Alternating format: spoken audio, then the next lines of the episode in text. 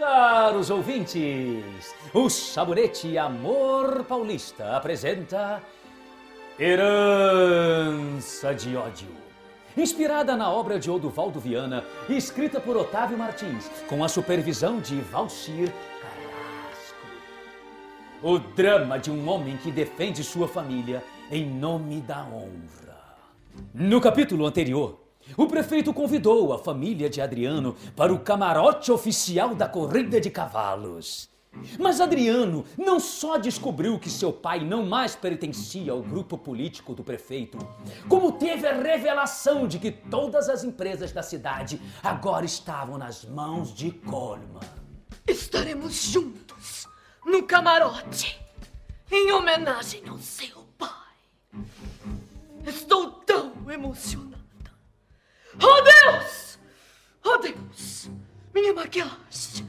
Vou borrar! Ah, vou levá-la para o toalete, minha sogra. No corredor, Dona Helena e Leonor cruzam com a cabisbaixa Cristina, que atravessa o restaurante para ir embora. Adriano, num ímpeto, levanta-se e segue até a porta. Cristina, espere! Solte-me, Adriano! Não tenho mais nada a conversar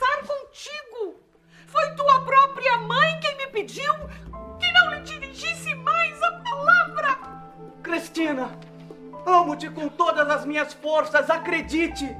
Eu estou em meio a um intrínseco emaranhado de interesses. Eu só preciso de algum tempo para resolver estas questões. Não, Adriano! Pare!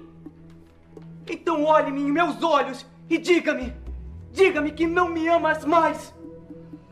Não me amas mais, Cristina. Pare com isso! Algum problema, senhorita Cristina? Não, não. Eu, eu estava de saída. Com licença. Adriano! Adriano! Para que perder tempo com uma moça que precisa trabalhar para sobreviver? Case-se com sua noiva, Adriano. E depois que tiveres o respeito da cidade e o respeito do conselho, poderás fazer o que quiseres. Por enquanto, deves ficar focado na corrida. Ah, Por falar nisso, eu tomei a liberdade de inscrever-lhe na corrida de cavalos. Ah, O senhor ah, sabe montar, não sabe?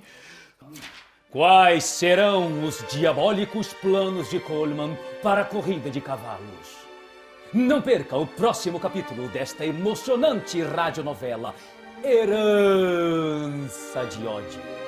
Proporcionada pela ação rejuvenescedora do sabonete Amor Paulista. Seu parceiro para um dia a dia mais perfumado e elegante.